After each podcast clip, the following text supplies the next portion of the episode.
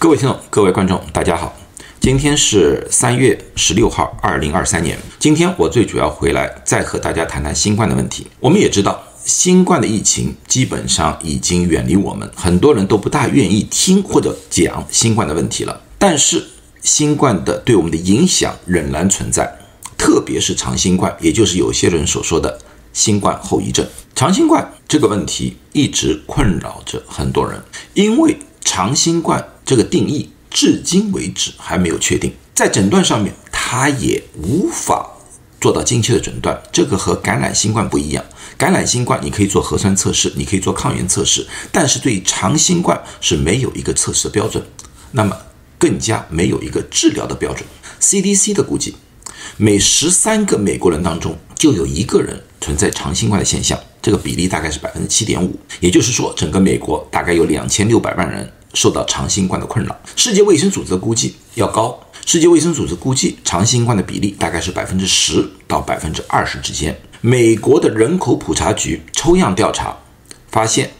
最新的数据是长新冠的比例是百分之十一，这要比去年的夏天百分之十九要低，但是要高于去年十月份的百分之七。那么这个数字的差异，很多人认为这个和抽样的人有关系。不管怎么样。整体来说的话，世界卫生组织的估计应该是比较中肯的。现在全世界的长新冠的比例大概是在百分之十到百分之二十之间，啊，每个国家有一点不同。所以，对于长新冠的治疗，一直是医学界在研究、在探索的。最近有一篇文章引起了医学界的广泛注意，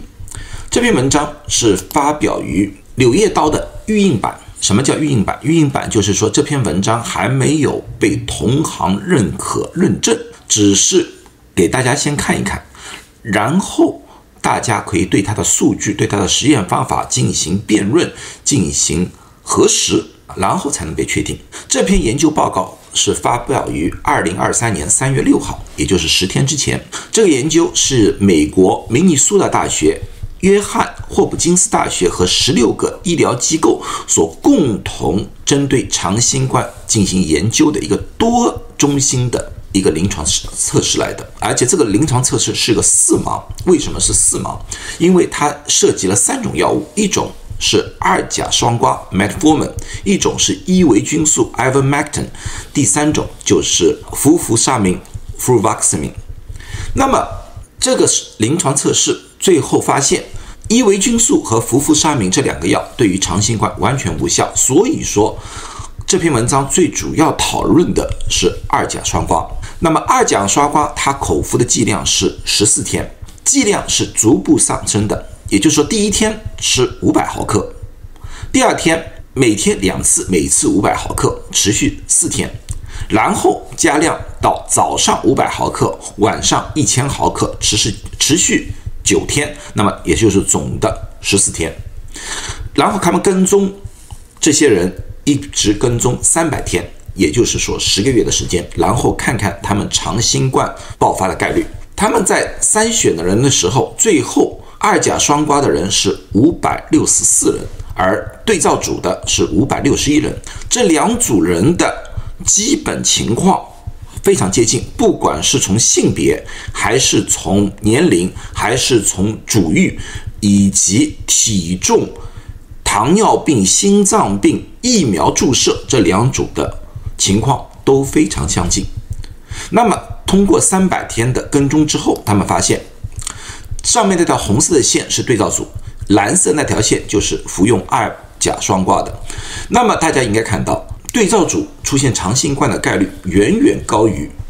服用二甲双胍的，所以说他们的结论就是他们发现长新冠的风险降低了百分之四十二，